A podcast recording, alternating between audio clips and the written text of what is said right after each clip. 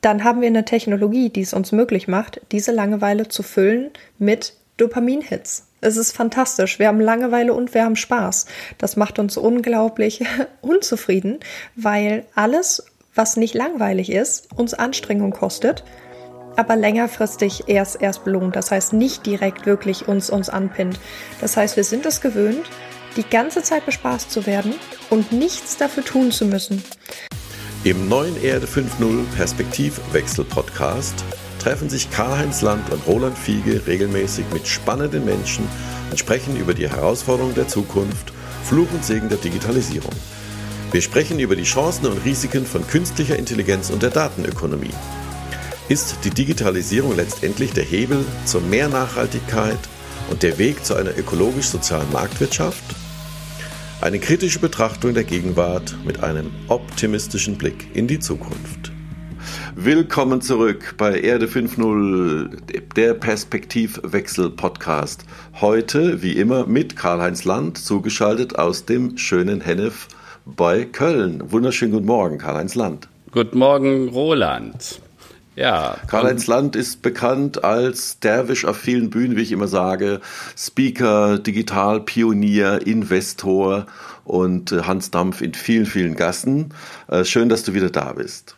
Ja, hallo, guten Morgen, Roland. Und mit mir wie immer Roland Fiege, äh, Technologie- und Marketing-Experte. Und wir versuchen heute mit euch über Perspektivwechsel zu sprechen. Ja, und wir haben heute eine Premiere, ähm, etwas, was ich wirklich sehr schätze und was wirklich lange, lange überfällig war. Wir haben einen Gast und zwar auch mal einen, endlich mal einen weiblichen Gast. Ich begrüße mit am Mikrofon Dina Brandt. Dina Brandt hat äh, erstmal wunderschönen guten Morgen. Dina, von wo bist du zugeschaltet? Guten Morgen, Roland. Guten Morgen, Karl-Heinz. Ich bin aus Köln zugeschaltet. Ja, Dina hat mir so ein paar Bullet Points zu sich geschickt. Äh, ist, also ich würde mal sagen, man nennt das, glaube ich, Millennial, also noch weit unter 30 Jahre alt, ungefähr halb so alt wie ich. Das finde ich sehr spannend. Äh, ist seit zwei Jahren äh, selbstständig im Bereich Social Media und bezeichnet sich selbst als typisch für ihre Generation also die Welt wollen, aber Probleme haben, sich der Welt entsprechend auch anzupassen. Und ähm, sie möchte jungen Leuten Halt geben, dass sie quasi äh, es ihnen leichter fällt, Entscheidungen für ihr Leben zu treffen und auch quasi zu wichtig äh, klar zu machen, wie wichtig Scheitern ist. Bin sehr, sehr gespannt, darüber mehr zu lesen. Wir haben ja heute den Schwerpunkt Bildung und ähm, ich hoffe, dass ich auch etwas erfahre über ja die sogenannte Millennial-Generation. Hallo nochmal, Dina Brandt in Köln. Vielen, vielen Dank, dass ich hier sein darf. Ja, sehr gerne. Na, und wir fangen ja immer unseren Podcast so schön an, das Top-Thema des Tages. Ähm, ich werfe es mal zu dir rüber, Karl-Heinz. Was ist für dich so der wichtigste Punkt heute?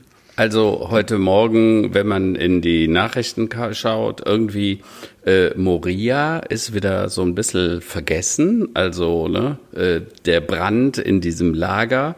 Es ist extrem peinlich, wie wir damit umgehen. Entschuldigung, auch wie der Journalismus damit umgeht, dass so ein Thema so schnell verschwindet. Das Elend ist aber noch lange nicht weg.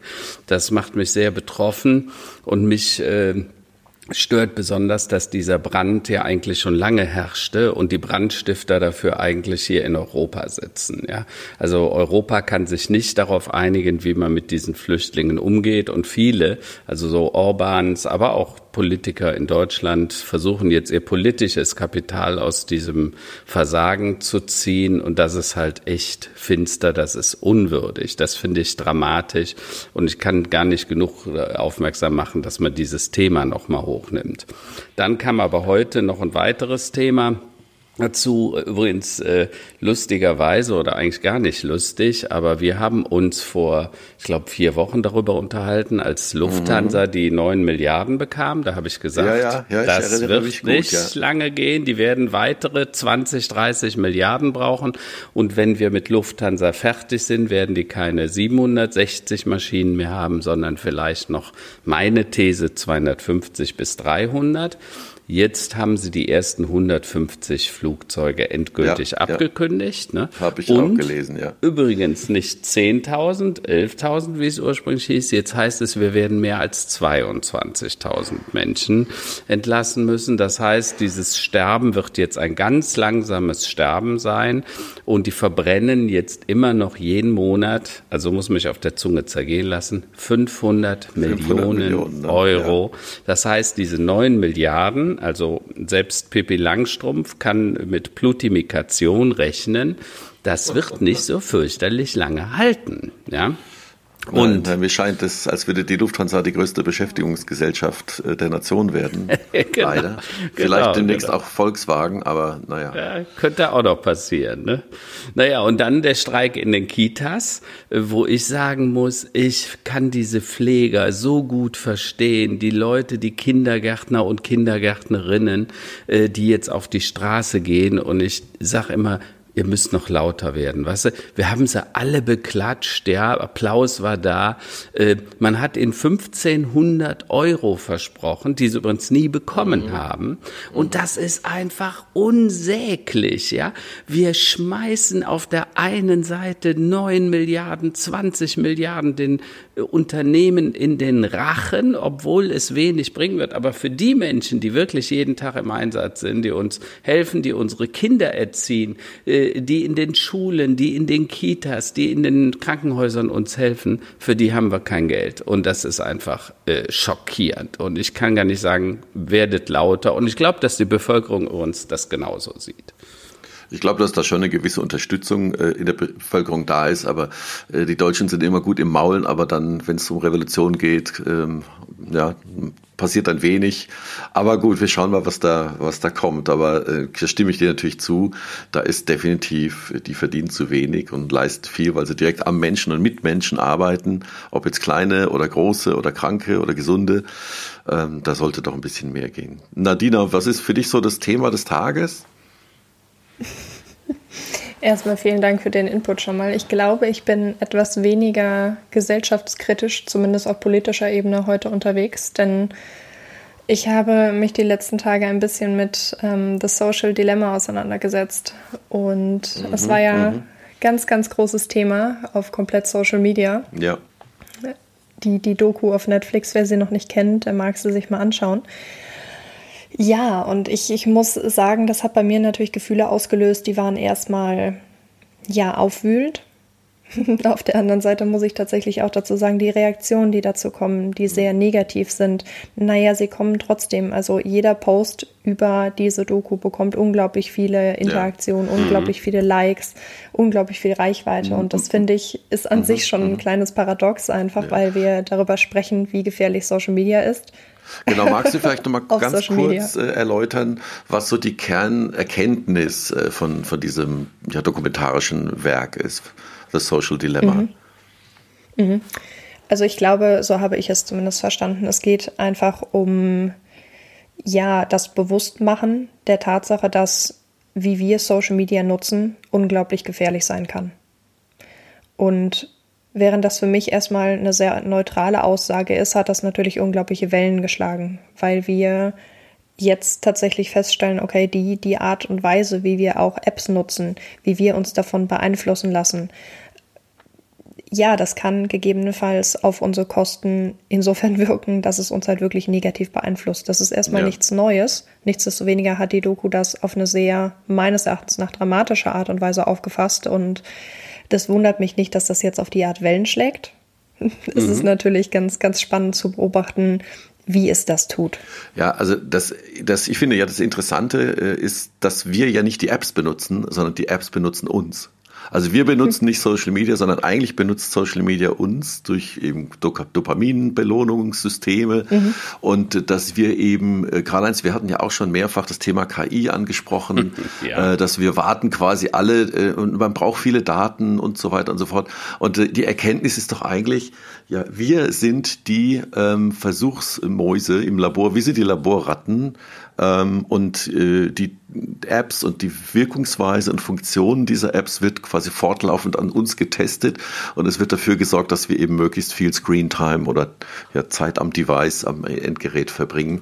Und äh, mhm. ich kann es nochmal sagen, also Karl-Heinz und ich, wir waren schon vor zehn Jahren wirklich voll auf Facebook und also jetzt geschäftlich auch unterwegs. Mhm. Und äh, wir haben das unglaublich promoted und ähm, wirklich Türen geöffnet für diese Plattform. Äh, ja, und dass, dass das jetzt quasi so zurückschlägt mit allen Auswirkungen, wie es jetzt gerade ist.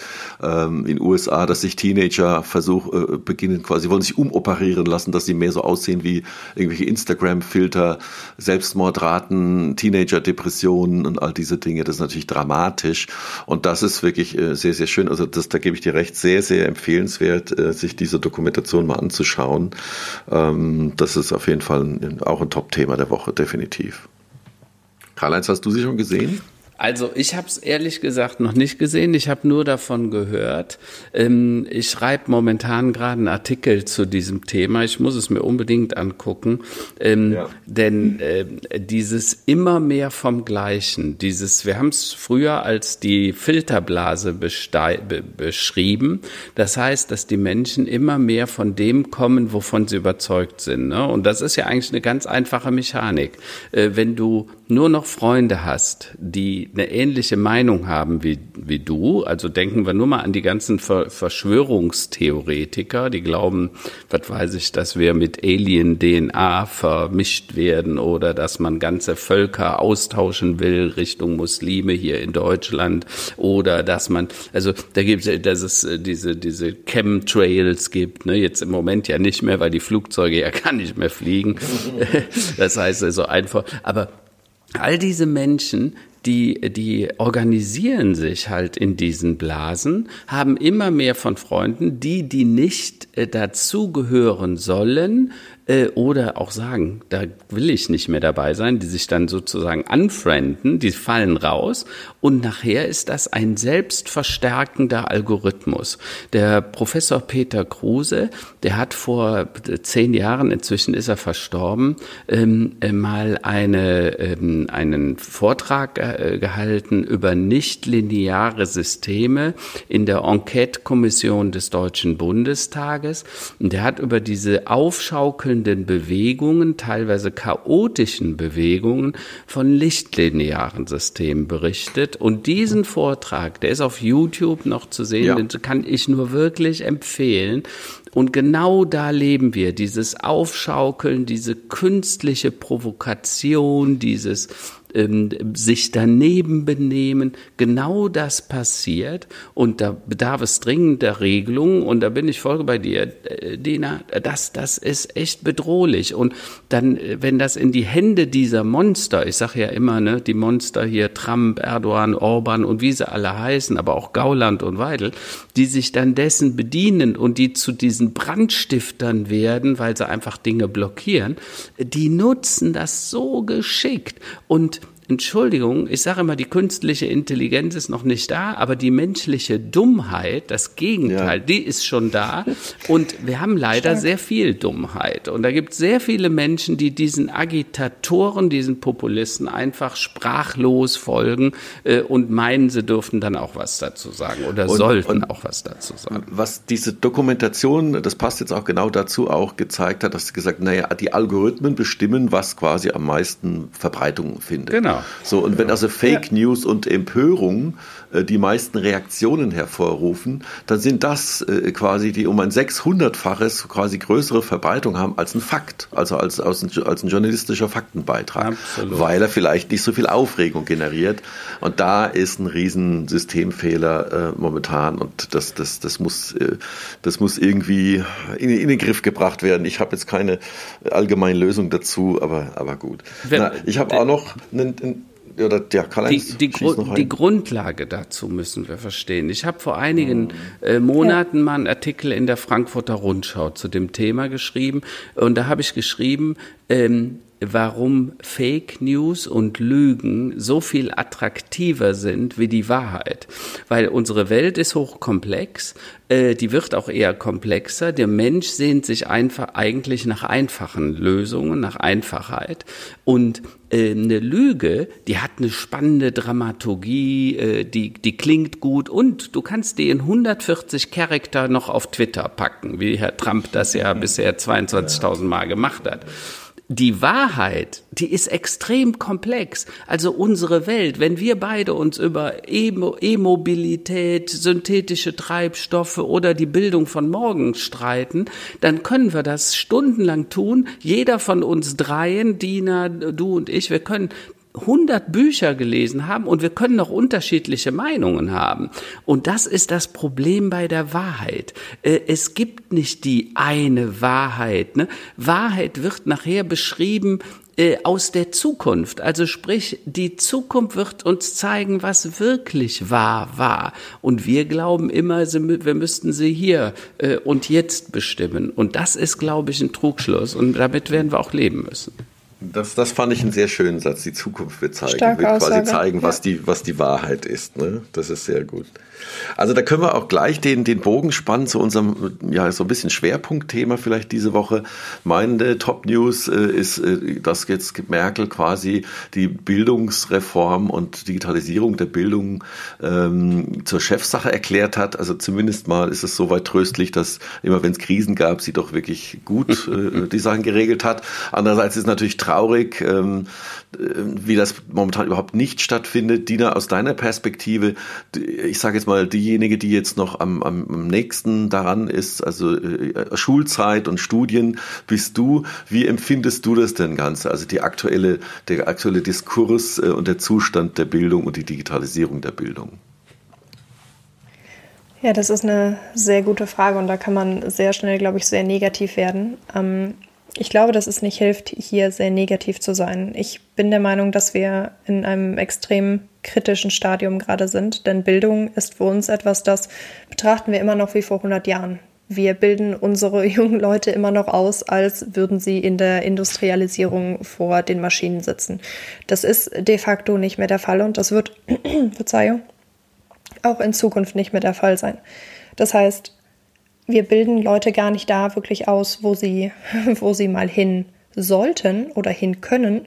Wir bilden sie quasi in die Vergangenheit aus. Deshalb finde ich das einfach so unglaublich schade, dass wir uns immer noch lieber sagen, ja, aber das deutsche duale System, das ist so fortschrittlich und ähm, wir können so dankbar sein. Wir sollten dankbar sein. Wir sollten immer dankbar sein. Es geht uns hier verdammt gut. Das heißt nicht, dass wir es nicht besser machen können.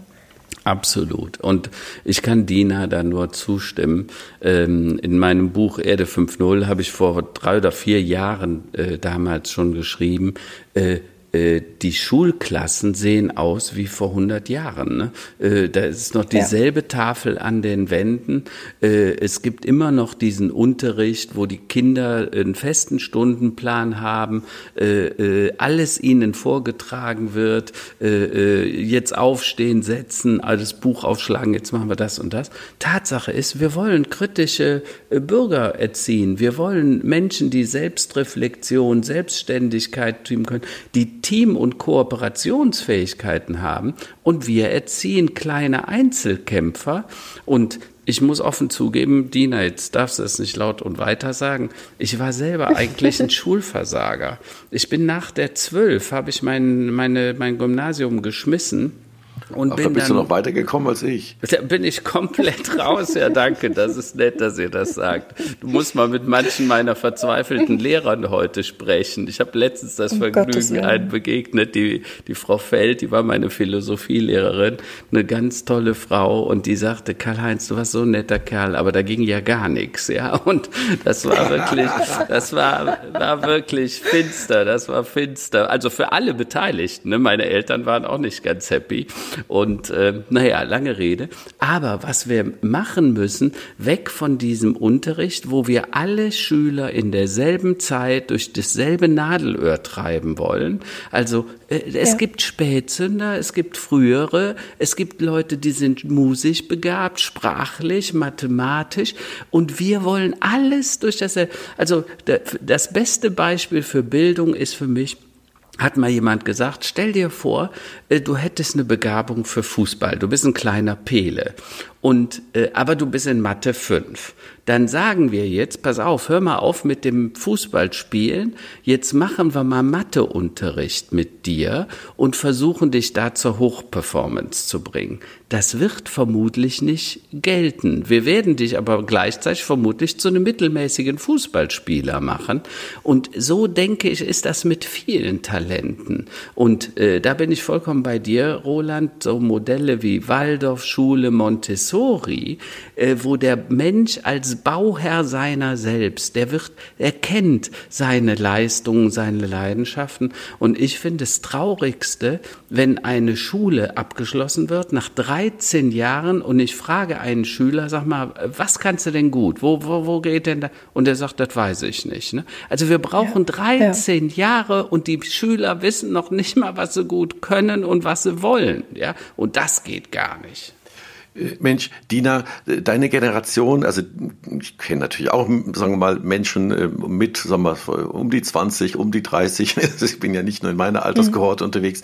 Ich habe immer den Eindruck, ähm, also sagen wir nochmal einen Schritt zurück. Die Generation von Karl-Heinz und mir, also wir haben keinen Krieg erlebt, unsere Eltern haben keinen Krieg erlebt vielleicht mhm. das Ende des Krieges, aber die haben uns quasi so diese Werte und Mangel und Sparen und man, man hatte nicht so wahnsinnig viele Möglichkeiten. Also, dass, dass früher einer ins Ausland gegen Auslandssemester gemacht hat oder sowas, das war die totale Ausnahme. Heute habe ich den Eindruck, dass die, die jungen Menschen, die von der Schule kommen, das ist quasi verpflichtend. Du meine Güte, ich muss ja mit 17 mein Abi schon haben und muss schon im Jahr im Ausland gewesen sein und muss am besten schon mit 22 meinen Master gemacht haben. Also, dass das so unglaublich, also ich ich kann mir vorstellen, also mir wäre es definitiv so gegangen, dass es eine totale Überforderung darstellt, weil man einfach zu viele Möglichkeiten hat.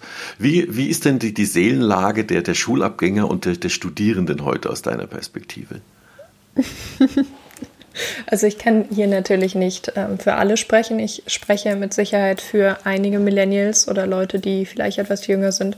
Aber ich denke, diese, diese Hoffnungslosigkeit, die wir irgendwo so ein kleines bisschen verspüren, ähm, ist schon sehr, sehr bezeichnend für, für meine, in Anführungsstrichen, Generation. Denn ich war zum Beispiel auch ein Spätzünder, ich war ein Schuleschwänzer und ich bin nicht nach meinem Abi ins Ausland gegangen. Ich habe überhaupt keine Ahnung gehabt, was ich will, was ich mhm. kann, vor allem, was ich kann. Mhm. Überhaupt nicht. Ich ja. habe überhaupt kein Vertrauen gehabt in, mhm.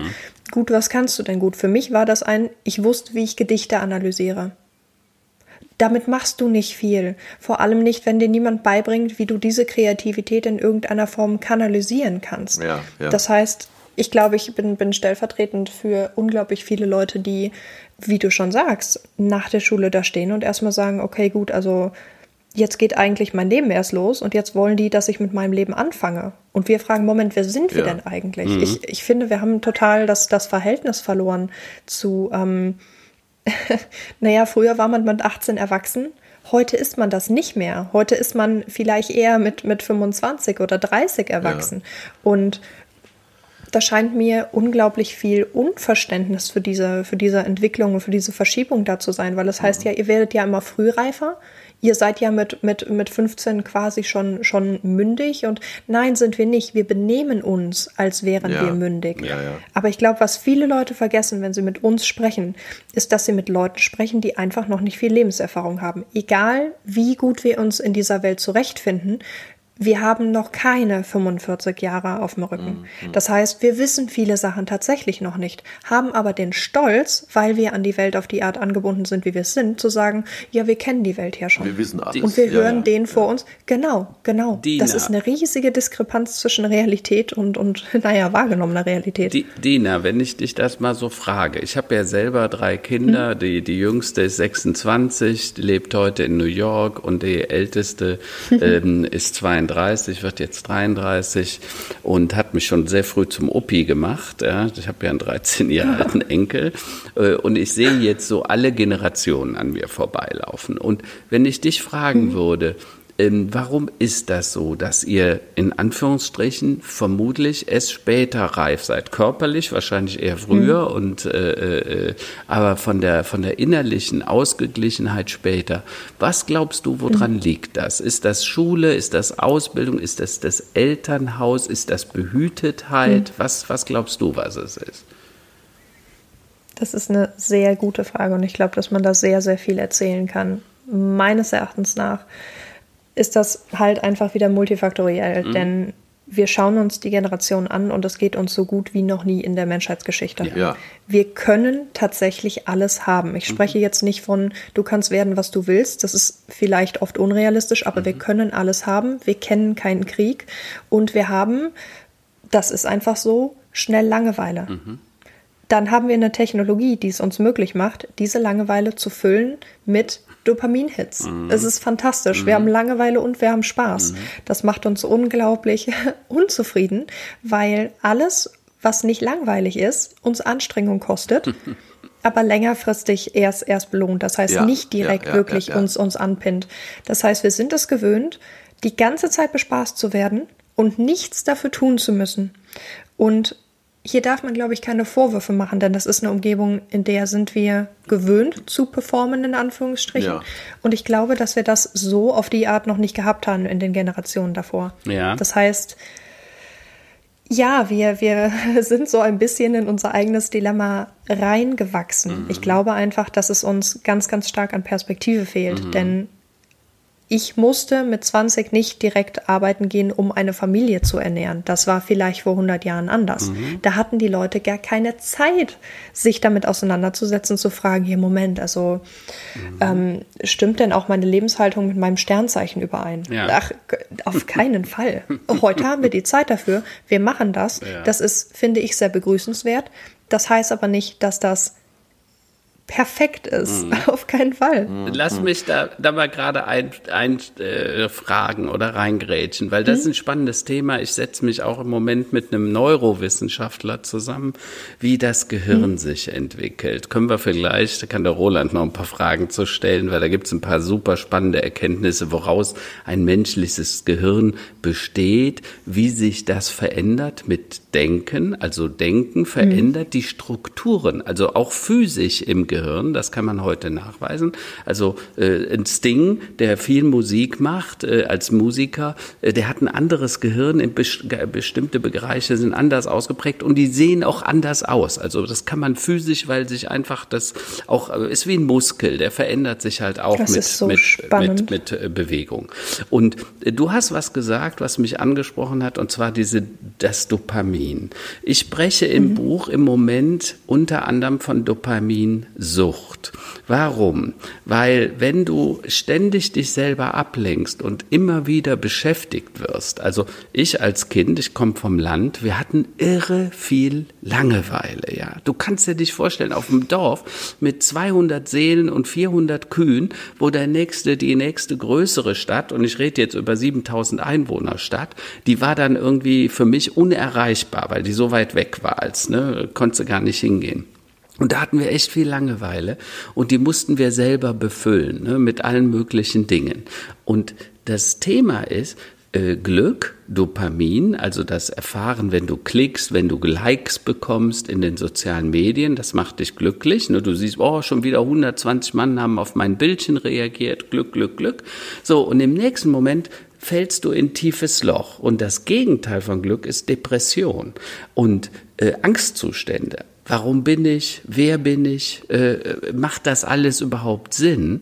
Und ich glaube, dass wir auf der einen Seite eine Gesellschaft haben, wo die Jugendlichen unglaublich dieses Glücks und Dopamin, diese Dopaminsucht extrem ausgeprägt ist, weil wir es einfach gewohnt sind. Du hast dein Gehirn ja darauf trainiert und die Gehirnstruktur ist auch dahin verändert. Und auf der anderen Seite hast du dieses Depressive in dir, weil wenn du das nicht bekommst, nach fünf Minuten bist du schon unglücklich und im Zweifelsfalle rutschst du dann volle Pulle in eine Depression. Hm. Äh, Dina, ich habe noch, noch eine, eine, Frage zu einem Begriff, den du eben verwendet mhm. hast, wollte aber noch mal kurz das noch mal auch zwischen virtueller Realität äh, und, und realem Leben auch noch mal äh, mhm. das, was du eben gesagt hast, äh, bestätigen. Also ober, tatsächlich ohne irgendeinen Vorwurf an irgendeine Gesellschaft, weil tatsächlich die, ich, ich sag mal, die Jugend ist ja da reingeworfen worden. Die kann ja nichts dafür. Also einmal quasi der wird in der Virtualität der Vollprofi zu sein, auf Instagram der Vollprofi mhm. zu sein und auch das gut zu können, viel Aufmerksamkeit, viel auch Dopamin Dopamin, viel Glück zu empfinden, aber da tatsächlich mhm. in der realen Welt kein Regal an die Wand schrauben zu können, das ist eine Sache, mhm. aber vielleicht auch in der Lage zu sein, das nicht nur zu konsumieren, was man da sieht, sondern selbst vielleicht auch zu produzieren. Also ich, ich, ich versuche immer äh, auch den, den Kindern zu sagen, ihr, ihr, es ist okay, wenn ihr konsumiert ein Medium, aber noch viel mhm. interessanter mhm. wäre es, wenn ihr den Kreatoren werdet, wenn ihr was selbst machen könnt. Und das, mhm. da gebe ich dir natürlich recht, das natürlich dauert ein bisschen länger und ist ein bisschen anstrengender, aus, als quasi zu klicken und zu liken. Mhm. Aber ich denke, da liegt so ein bisschen der Hase begraben. Und die Frage, die ich dir stellen wollte, der Begriff, der mir eben aufgefallen ist, ist der Begriff mhm. Hoffnungslosigkeit. Wie kann, also jetzt mhm. mal ähm, Corona mal rausgenommen. Jetzt tun wir mal so, als würde Corona gar nicht existieren. Was denkst du, wo kommt diese Hoffnungslosigkeit her, wo doch eigentlich, wie du auch selbst gesagt hast, wirklich die ganze Welt wie ein Spielplatz vor einem liegt? Ihr beide habt so unglaublich viele gute Sachen gesagt, auf die ich eingehen möchte. Das ist Wahnsinn. Ähm, ja, aber zur, zur, zur Hoffnungslosigkeit erstmal. Es, nein, es ist für mich wirklich unglaublich heilsam, sich auch wirklich dann mit Leuten mal darüber zu unterhalten, die nicht hier ähm, direkt eigene, eigene Wertesysteme mit integrieren wollen. Denn man bekommt tatsächlich ohne dass man, dass man direkt kritisiert wird, unglaublich viel mit, wie Leute wirklich ähm, zu, ich sag mal jetzt, jüngeren Problemen stehen. Und das finde ich sehr schade, denn Menschen sind unglaublich sensibel. Und selbst wenn jemand nicht direkt sagt, ich finde das scheiße, dass ihr jungen Leute so seid, sondern das quasi durch die Blume sagt, Menschen sind unfassbar viel mehr sensibel, als wir das glauben. Das heißt, wir nehmen viel, viel stärker diese Kritik an. Und gerade wir Jüngeren nehmen, glaube ich, diese Dinge auch relativ schnell persönlich, ohne dass wir das merken. Das heißt, wir lassen uns unglaublich schnell prime und deshalb tut das so gut, mit euch zu sprechen. Ähm, aber zu deiner Frage mit der Hoffnungslosigkeit. Nun, ich denke, das ist für uns sehr, sehr schwierig, denn ich kann hier von mir sprechen. Meine Eltern haben mir ein Leben ermöglicht, was ich für extrem privilegiert halte. Und ich bin hier unglaublich dankbar. Nichtsdestoweniger habe ich natürlich auch eigene Vorstellungen. Und die clashen zuweilen einfach mit der Generation von davor. Und jetzt mhm. haben wir zwei sehr starke Generationen. Eine, die sehr flink im Internet ist, sich da ihre Bestätigung holt und die andere, die sich aus ihrem Umfeld die Bestätigung holt. Aber zwei Generationen, die nicht wirklich miteinander kommunizieren, sondern in ihrer eigenen kleinen Filterbubble bleiben. Jetzt heißt es, von der Generation davor. Wir haben das auch alles geschafft. Wir mussten das auch alles selbst erarbeiten. Und die Generation danach sagt, ja, okay, aber seid ihr glücklich? Sehe ich irgendwie nicht. Warum soll ich das tun? Und dann ist ein riesiges Loch. Dann sind wir die ja. ganze Zeit bespaßt und wir wissen trotzdem nicht, wofür sind wir denn hier? Was ist Sinn des Ganzen? Wofür sind wir da? Was wollen wir hier tun? Wir wollen nicht tun, was alle vor uns getan haben. Ja. Aber wir haben auch nicht das Selbstvertrauen, in die Welt zu gehen, zu sagen, alles klar, dann mache ich das selbst. Mhm, mh, mh. Weil das einfach ja. aus den Generationen vorher nicht weitergegeben wurde. Das, das ist sehr, sehr interessant. Also das ist ja auch wie quasi Freitagsdemos zu machen und alles irgendwie schlimm zu finden und Flugscham, mhm. aber selbst quasi auch nicht irgendwie ähm, ja, sich ändern oder quasi was, was zu verändern, aber quasi die Veränderung einzufordern, aber selber nichts dran aktiv zu tun. Ähm, genau, das ist einfach. Ja, das geht ja so ein bisschen auch in die Richtung äh, soziale, was, wir sagen ja immer sozial, ökologisch, äh, wie sieht die Zukunft aus? Ne? Also das, wir haben jetzt das Wort Sinn und Sinnhaftigkeit. Das ist ja eigentlich so eine Sache, die tatsächlich auch so ein westliches Luxusproblem ist, weshalb ja auch viele dann in den Himalaya fliegen oder was was ich machen, um sich selbst mhm. und den Sinn des Lebens zu finden ähm, ich, ich denke, dass da, da ist was dran. Und das ist auch was, was sicherlich auch äh, mittelalte und ältere Generationen äh, jetzt beschäftigt, auch im Zuge der, der Corona-Krise und der, der, sagen wir mal, weniger reisen können, dass man wieder mit sich selbst sich beschäftigen muss und mit sich selbst klarkommen muss. Ähm, das ist, finde ich, eine sehr, sehr interessante Aussage, Nina. Di Diana, hm. wir sind uns ja quasi digital begegnet. Also Diana hat mich irgendwo ja. in einem Post markiert und hat gesagt, Karl-Heinz, was hältst du davon? Wir kannten uns gar nicht richtig. Und ich fand dann diese, diese Story, die sich dann entwickelt hat, so spannend. Wir haben dann miteinander telefoniert und dann habe ich gesagt, weißt du, Diana, komm doch mal in unseren Podcast, weil ich glaube, wir müssen uns viel mehr mit dem anderen auseinandersetzen. Wir müssen die Rollen versuchen zu verstehen und, und, und die, die Motivatoren und den Antrieb des anderen. Und das ist ja genau Perspektivwechsel. Das, was wir eigentlich machen wollen. Wir wollen gucken, äh, die andere Straßenseite sieht immer anders aus von der anderen Seite. Punkt. Ne? Und diesen Perspektivwechsel mhm. ähm, zu machen, und die Frage, die ich mir natürlich stelle, ist, wenn du sagst Hoffnungslosigkeit, ähm, äh, mhm. Was, was denkst du, also es geht ja jetzt eigentlich darum, also sagen wir es mal so, unsere Generation hat so ein bisschen verbockt mit unserem Konsum und dem ganzen Ding. Also wir haben sehr luxuriös gelebt. Ja, wir haben ja, euch ja. ver, verhätschelt und verpeppelt. Ne? Mhm. Das kommt auch noch dazu. Ihr habt immer irgendwie wart busy und für uns war das auch gut, weil wenn ihr abgelenkt war, mhm. dann brauchten wir uns nicht zu kümmern und so weiter. So, jetzt stehen wir vor diesem Dilemma, in welcher Zukunft wollen wir denn leben? Ne? Also wir haben jetzt Klimawandel, mhm. wachsende Ungleichheit, Corona, also Pandemien. Ne? Das kommt ja auch durch die Globalisierung und diese Dichtigkeit auf dieser Erde. Ne? Die Natur wird verdrängt und auf einmal sind die Viren dann quasi in unseren Städten mitten unter uns. So, und jetzt haben wir also ganz viele Krisen sozusagen. Und jetzt geht es ja darum, wie wollen wir denn die Zukunft und diesen Planeten gestalten? Und die Frage ist, hast du mhm. denn das Gefühl, dass ihr als Jugend, als Millennials genug dafür tut, um das deutlich zu machen? Sehr gute Frage, Karl-Heinz. Ähm, nun, ich glaube, dass wir noch nicht verstanden haben, was Verantwortung übernehmen wirklich heißt. Mhm. Ich glaube, das können wir auch nicht, weil wir sehr jung sind und wie ich eben schon gesagt habe, glaube ich, sehr spät erwachsen werden. Das heißt, wir tun, was wir für richtig halten. Wir gehen freitags auf Demos. Mhm. Wir, wir schreien, ja, lasst uns alle vegan sein und holen uns halt trotzdem morgens unseren Kaffee nicht im Recap-Becher, sondern halt im Wegwerfbecher. Mhm. Das ist, ähm, ja, eine Doppelmoral, die leben wir, an der müssen wir selber lernen. Mhm. Was wir, glaube ich, lernen müssen, auch für die Zukunft, ist vor allem erstmal Verständnis für uns selbst und andere zu entwickeln, ähm, dass wir Fehler machen dürfen, mhm. um die dann halt einfach aus, aus denen zu lernen. Sprich, ich glaube nicht, dass, dass, dass wir schon eine äh, Allheillösung für die Zukunft haben, obwohl wir schreien, wir können es nicht so, wir können es nicht so machen. Mhm. Es ist immer leicht zu sagen, nee, so geht das nicht. Mhm. Was ist denn die Alternative? Die Alternative, Alternative wäre meines Erachtens nach, hier wirklich viel, viel früher anzusetzen und gerade die, die Generation, die auch nach mir kommt, mhm. was mich nicht selber aus der Verantwortung ziehen soll, um Gottes Willen, ähm, die darauf vorzubereiten, wie ein Leben in Zukunft aussehen könnte. Das heißt, es ist in unserer Verantwortung, Kommunikation zu üben, offenes Miteinander zu üben, zu fragen, wie kann ich hier für mich Verantwortung übernehmen, um dann für meine Welt Verantwortung zu übernehmen.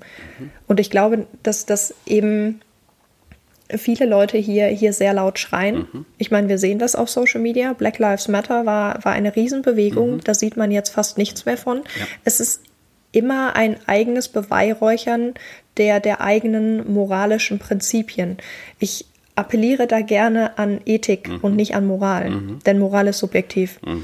Das heißt, ich glaube, wir sind alle angehalten, ein bisschen in uns selbst zurückzukehren und uns vielleicht mal damit auseinanderzusetzen, wie möchte ich leben, mhm. um das dann auch auf andere zu übertragen. Und wie möchte ich leben heißt automatisch, naja, wer bin ich, was will ich, wofür stehe ich? Das sind Gedanken, die sind hart, die können wehtun und die erfordern mhm. viel, viel, viel Mut und auch ja, auch Schmerz da durchzugehen, um es einfach morgen besser zu machen als das gestern, über das wir schimpfen.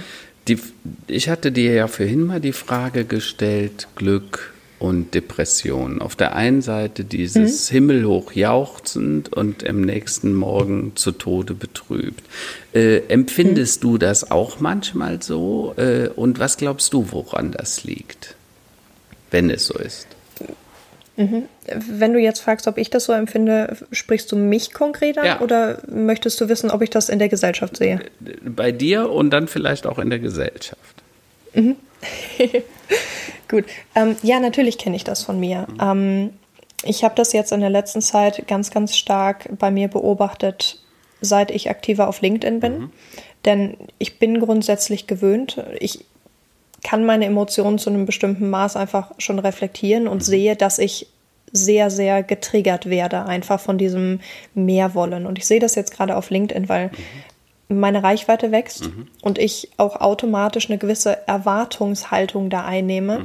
dass Posts so oder so oder so performen. Mhm. Das heißt, ich bin immer irgendwo daran gekoppelt an, an dieses Feedback. Ist es positiv, ist es negativ, wie mhm. viel ist da? Warum mhm. war da nicht mehr? Ähm, und das ist mir am Anfang sehr, sehr schwer gefallen. Mhm. Ich stelle jetzt fest, dass es sich so ein bisschen abflacht. Das heißt, ich habe das Gefühl, ich stumpfe selber ähm, etwas ab, mhm. was auf der einen Seite mit Sicherheit sehr gesund ist, mhm. denn dieser immer und immer und immer wieder andauernden Hits, das, das mhm. hat mir persönlich nicht gut getan, mhm. zumindest habe ich das nicht so empfunden. Mhm. Und auf der anderen Seite, denke ich, liegt da die Herausforderung zu sagen, ich stumpfe ab um meiner Gesundheit willen, aber ich werde nicht taub. Okay. Also das kenne ich durchaus von mir, dass ich wirklich sage, ich starte deshalb ganz bewusst meinen Tag mhm. mit einem Spaziergang mhm. morgens eine Stunde einfach an die frische Luft und mal Kopf aus. Das ist für mich extrem wichtig, um mich da zu erden, mhm. um auch irgendwie mal meinen Kopf zu, zu eichen auf Nein, wir sind direkt nicht, nicht auf den Hit aus, mhm. sondern komm erstmal an, komm erstmal in dieser Welt an, mm. bevor du direkt wieder auf Social Media was machst. ja, klar, das kenne ich von mir auch natürlich. Was würdest du denn deinen Kollegen, deinen anderen, den anderen Millennials empfehlen, was dir tatsächlich geholfen hat oder hilft, besser mit dieser Situation der Hilflosigkeit oder vielleicht auch manchmal sogar der Hoffnungslosigkeit hm. umzugehen? Hm. Uh, das ist schwierig, weil ich da glaube ich selbst noch keine, keine allgemeingültige Lösung für gefunden habe. Ich glaube, dass wir uns ganz oft sehr einsam fühlen. Mhm. Ich glaube, viele Leute haben kein Verhältnis mehr zu, was ist Alleinsein mhm. und was ist Einsamkeit. Mhm. Das heißt, was mir unglaublich geholfen hat, war das Gefühl von Verbindung. Mhm. Das bedeutet, Menschen zu haben, die mir wichtig sind, in mir zu verstehen, dass ich nicht einsam bin auf dieser Welt, dass ich mhm. einer von ganz, ganz vielen Menschen bin und dass uns das alle verbindet. Das klingt erstmal ein bisschen ESO-mäßig, mhm. aber ich denke, dass Verbindung hier extrem stark entgegenwirken kann. Denn während wir Dopamin vor allem für uns selber suchen, mhm. empfinden wir Serotonin, beziehungsweise steigt unser Serotonin-Level einfach, unter anderem dadurch, dass wir mit anderen Leuten kommunizieren. Das ist nicht mhm. der schnelle Kick, das ist das langfristige Glück. Mhm. Das ist ähnlich wie, wie Beziehungen funktionieren und das tatsächlich in jedem Kontext. Mhm. Hier einfach mehr zusammen Dinge, Dinge anzugehen, mehr miteinander zu schaffen. Ich glaube, das ist die Herausforderung der Zukunft. Wie können wir zusammen mhm. diese Welt gestalten? Nicht, wie kann ich diese Welt gestalten? Wenn, wenn ich dich fragen würde, äh, so nach dem Motto, äh, glaubst du, dass äh, gezielte Langeweile, Auszeiten, äh, auch mal Digital Detox eine hilfreiche mhm. Strategie sein könnte? Extrem, extrem. Wir müssen hier aber ein bisschen unterscheiden, denn ich glaube, ähm, eine Handlung alleine der Handlung um, um der Handlung willen ist, ist nicht förderlich. Das heißt, in mhm. dem Moment, wo wir sagen, ich verbiete mir das jetzt, mhm erschaffe ich in mir direkt wieder den Gefühl des Mangels. Mhm. Das bringt mir nichts. Das heißt, ein zwanghafter Digital Detox ist meines Erachtens nach eine Symptombekämpfung. Was wir mhm. vielleicht viel eher tun sollten, ist zu hinterfragen, warum brauche ich immer wieder diesen Kick? Wo mhm. kommt das her? Und immer mehr zu fragen und immer tiefer zu gehen. Mhm. Und je tiefer ich gehe, je mehr ich von mir selber weiß und erfahre, je mehr ich mich selbst erkenne, mhm. desto mehr erkenne ich, was ich da eigentlich tue. Mhm. Und je besser ich mich selber erkenne und verstehe, desto besser kann ich vielleicht auf meine eigenen Bedürfnisse eingehen. Das heißt, mhm. ich glaube, Auszeiten sind ganz, ganz wichtig. Ich muss mich aber auch fragen, warum brauche ich diese Auszeiten? Ja, klar. Aber man kann natürlich auch über so Digital Detox, man kann ja auch sagen, eine Stunde am Tag mal nicht, ne, dahin zu gucken. Klar. Und unter uns Klar. gesagt, äh, ich bin ja jetzt 58, bin ich gerade der Millennial sozusagen. Aber, aber was man sagen kann, auch mir tut das immer wieder gut, wenn ich mal sage, jetzt ja. einen halben Nachmittag, ich lasse dann mein Handy einfach mal zu Hause, gehe in den Wald spazieren ne, und brauche ja. es mal nicht. Und, und, und da merkst du schon eine Veränderung. Ne?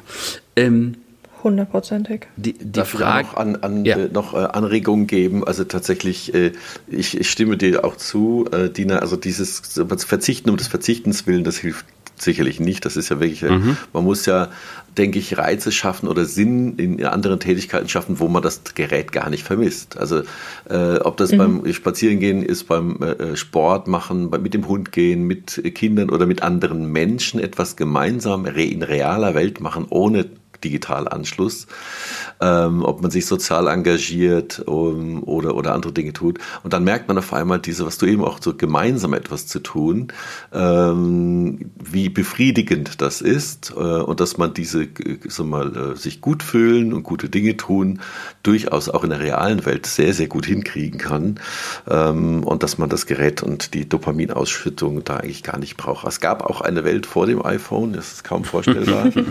ähm, der ist elf ich, Jahre her. Elf Jahre. Du, aber ich habe auch, ich glaube, seit 2004 bin ich mit einer SIM-Karte im Laptop durch die Gegend gefahren. Ich war dann quasi erstmal E-Mail-süchtig. Das ist, ging mir ja genauso. Ja. Und für mich, ich habe zum Beispiel, ich fahre ja immer gerne Rennrad und ich habe für mich auch beschlossen, mir keinen Smartphone-Halter vorne aufs Rennrad zu packen. Also ich tracke dann mhm. schon irgendwie die Sachen, während ich das hinten in der Tasche habe, wie viel Kilometer ich gefahren bin. Aber ich muss nicht die ganze Zeit da drauf gucken und dann irgendwie noch ja. äh, sonst was. Man muss sich tatsächlich da Auszeiten Möglichkeiten schaffen. Absolut, absolut. Äh, und ich würde noch eine, eine Lanze brechen, ähm, Dina, für die Elterngeneration, also ob jetzt deine Eltern oder auch die davor, äh, zum. Thema Sinnsuche. Uns hat das ja niemand beigebracht. Was, was ist der Sinn des Lebens? Also das ist ja eine, eine grundsätzliche Frage, wo seit tausenden Jahren die Menschen sich mit beschäftigen. Also meine Eltern, also die, sagen wir mal so, meine Uroma, die ist mit dem Bollerwagen vor den Russen geflüchtet und ist quasi alleine mit Kind und Kegel von Berlin über die mhm. bis zur Elbe gelaufen. Meine Oma hatte das, äh, ist auch quasi ohne Mann aufgewachsen, weil der im Krieg geblieben ist. Die, es war ein reiner Frauenhaushalt, die mussten dann noch ein Haus bauen mhm. und so weiter. So. Die waren mit ganz anderen Dingen außer mit dem Glücklichsein beschäftigt. Die waren einfach nebenbei einfach so glücklich äh, meine mhm. Eltern quasi auch mit nichts äh, aufgewachsen und äh, im Prinzip hier Nachkriegskinder. Ähm, so, und, und dann kam so meine Generation, war, glaube ich, auch so wirklich so die erste, äh, die so, ja, äh, da war mal irgendwann Krieg und ach Gott, das nervt ja total, äh, diese alten mhm. Geschichten vom Krieg. Äh, wir haben uns quasi dann diese Freiheiten erkämpft auch und einfach ausgenutzt. Ne? Das ist schon klar. Und uns wurde aber auch nicht gesagt, was ist der Sinn des Lebens und was macht Leben. Das muss, glaube ich, jeder für sich selbst äh, erfahren. Und ähm, mhm. ja, also einfach dranbleiben und sich nicht, ich sage mal, nicht zu viel Gedanken machen, sondern mehr machen. Dann, dann, nicht zu früh aussteigen, Leute. Genau. Nicht zu früh aussteigen. Genau. genau. Das stimmt. Jetzt haben wir das Thema Bildung so ein bisschen ja. vernachlässigt mhm. heute noch. Ne? Also ich hatte ja vorhin den Bildungsgipfel nochmal angesprochen. Ja. Ähm, Dina, du sagtest im Vorgespräch, das wäre auch so ein Steckenpferd bei dir äh, momentan. Wie, wie siehst denn du Erwachsenenbildung oder sagen wir, das, die, die Studienzeit aktuell? Ähm, hm. Inwieweit ist das sagen wir, noch äh, der Realität angemessen? Jetzt mal mit und ohne Corona gesprochen. Hm. Ja, gut. Also ich kann aus meiner Studienzeit sprechen. Das ist jetzt auch erst über ein Jahr her. Und ich habe ja sowohl an der staatlichen als auch an der privaten Uni studiert. Und ähm, ich muss sagen, ich bin immer jemand gewesen, der hat gerne gelernt, aber ich habe nie gerne studiert. Dieser Frontalunterricht, wir haben Säle mit, mit 300 Leuten, ja, der Tatsache geschuldet, dass wir natürlich auch alle studieren können, die, die einfach rein im, im Monolog stattfinden. Wir sitzen da anderthalb Stunden, weil es halt ein Doppelkurs ist und, und hören zu wir hören, wir hören etwas zu, was vielleicht gar nicht mehr wirklich, wirklich aktuell ist, was aber gelehrt wird, um, wie man dann so schön sagt, die Grundlagen zu festigen. Grundlagen für was? Sind die Grundlagen für die Zukunft wichtig? Ja, nein. Warum möchte ich hier Grundlagen lernen? Wenn ich etwas lerne, dann gehe ich doch davon aus, dass das mich auf einen Morgen vorbereitet. Wie viele Leute studieren Dinge, die sie nie wieder brauchen? Das ist in der Schulzeit ganz genauso. Ja. Und ich weiß, dass das eine sehr umfassende und, und sehr undifferenzierte Kritik ist, die ich hier übe. Mhm. Aber wie kann es sein, dass wir Schüler, dass wir Studenten in unserem Bildungssystem auf eine Art und Weise fördern, wie wir meinen, wie sie uns heute nicht mehr gerecht wird. Wo lernen wir denn in der Schule oder in der Uni, wie wir Konflikte lösen, wie wir offen konstruktiv Kritik üben, mhm. wie wir kommunizieren. Und zwar nicht einfach mal als, als Studium integrale Fach, sondern wo lernen mhm. wir offen mit Konflikten umzugehen? Wo lernen wir Fehler machen in dem Maß? Wir haben alle mal tolle Professoren gehabt, ja, aber das ist nicht der Standard. Mhm. Wo lernen wir welche, welche Disziplinen vielleicht für morgen wichtiger wären. Mhm. Dinge wie Kreativität. Wenn wir davon sprechen, dass wir eh alle wegautomatisiert werden, dann mhm. frage ich, naja, aber was ist denn das höchste menschliche Gut, was wir abgesehen von unseren von, von unserer Handarbeit mitbringen? Das mhm. ist Kreativität. Wir leben in einem Schulsystem, in einem Bildungssystem, das überhaupt nicht darauf ausgelegt ist, Kreativität zu fördern. Mhm. Und ich spreche nicht vom Kunstunterricht und den Leuten, die da schon super. Nein, ich spreche einfach vom, vom Alltag in unserem Bildungssystem. Mhm. Wir fördern keine Kreativität und Kreativität ist unsere Zukunft. Ja. Also ich, ich bin vollkommen bei dir, Dina. Ich habe damals im Buch Erde 5.0 dem ein ganzes Kapitel gewidmet, weil ich gesagt habe, Bildung muss einen Fokus haben auf dieses kritische Hinterfragen, Fähigkeiten ja. und Kreativität, Komplexität zu managen, aber auch die Persönlichkeit und soziale, also Empathie, aber auch methodische Kompetenzen zu entwickeln, nämlich die Kompetenzen, die uns helfen, mit dieser hochkomplexen Welt auseinander, äh, sich auseinandersetzen zu können. Ähm, und dazu zählt das, was du vorhin genannt hast, Konfliktfähigkeit, aber auch Sprachfähigkeit. Denn wenn man es ja. genau betrachtet, Gewalt ist ja eigentlich die letzte Form der Kommunikation, wenn ich nicht mehr weiter mich beschreiben kann und nicht mehr ausdrücken kann. Dann kommt es zur Gewalt, ja, weil ich so mhm. äh, quasi hilflos mich fühle, dass ich dann eben zuschlagen muss. Das ist das letzte Ding, letzte Mittel der, der, der Ausdrucksfähigkeit sozusagen. Und das müssen wir einfach verstehen. Und da bin ich vollkommen bei dir. Und ähm, ich habe gesagt, heute Morgen, für mich ist, äh, äh, der Roland fragt mich ja immer nach dem Top der Woche. Für mich war der Top mhm. der Woche tatsächlich, dass diese Kommissionssitzung, die da gestern in Berlin stattgefunden hat, dazu führt, dass jetzt endlich mal 500 Millionen Euro für Lehrerlaptops ausgegeben werden. Ja, wir haben ja, die Lehrer haben ja gar nicht, also die sollen alle Digitales machen, aber die haben nicht mal die, die, die, die Grundwerkzeuge. Und wenn die die nicht haben, dann werden die natürlich auch nicht im Unterricht genutzt. Ähm, und das nächste ist jetzt, dass die Schulen vernünftig, wir haben diesen Digitalpakt, von dem von 5 Milliarden sind jetzt irgendwie 20 Millionen abgerufen nach über einem Jahr. Ne? Und da sage ich immer, hallo, äh, Stillstand als Beschleuniger. Also vielleicht werden wir eines Tages, und das ist böse, wenn ich das sage, ich weiß das, mal dankbar sein, dass wir Corona bekommen haben, weil ohne Corona hätten wir das alles nicht getan, ja. Da wäre gar nichts in der Bildungsreform weitergegangen. Und so stockt es langsam. Wie heißt das? Wir irren uns zum Erfolg dann hoffentlich eines Tages, ja.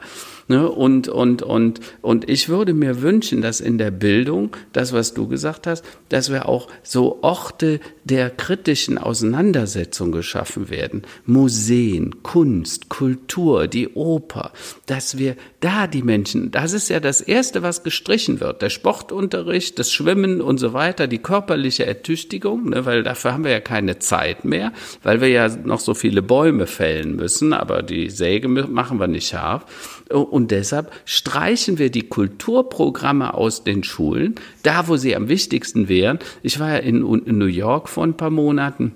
Äh, äh, schon wieder letztes Jahr im November, Dezember war das. Äh, und da haben wir äh, unter anderem viel in Museen. Und da saßen in jedem Museum Kinder, Gruppen von Kindern mit Lehrern und diskutierten Kunstwerke. Ja? Und ehrlich gesagt, das habe ich in Deutschland noch nie gesehen. Nicht in einem Museum. Aber in USA findet das statt. Also die nutzen diese Orte der kritischen Auseinandersetzung.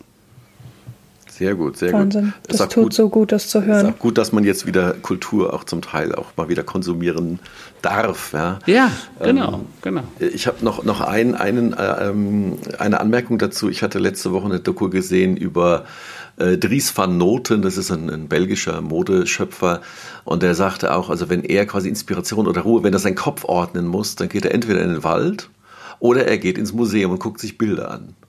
Also tatsächlich, um äh, sein Gehirn neu zu sortieren, das ist auch ähnlich wie mit Schachspielen. Also das Gehirn muss ja trainiert werden und man kann sich auch die Hektik und die Dopaminabhängigkeit wieder abtrainieren, beziehungsweise sich inspirieren lassen. Und da ist, denke ich, Kultur ähm, das ist eine der Hauptaufgaben von Kultur, tatsächlich auch Perspektivwechsel, Dinge äh, mal auf sich wirken zu lassen, die eben nicht so einfach zugänglich sind. Und äh, da würde ich auch zu meinem Top der Woche kommen.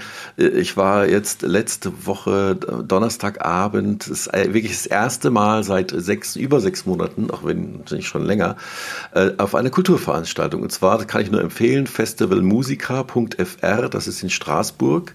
Mhm. Das war, da war die Eröffnung Eröffnung mit, naja, ziemlich sperrigen äh, akustischen Sachen, aber auch mein Lieblingskünstler Ryoji Ikeda war dort.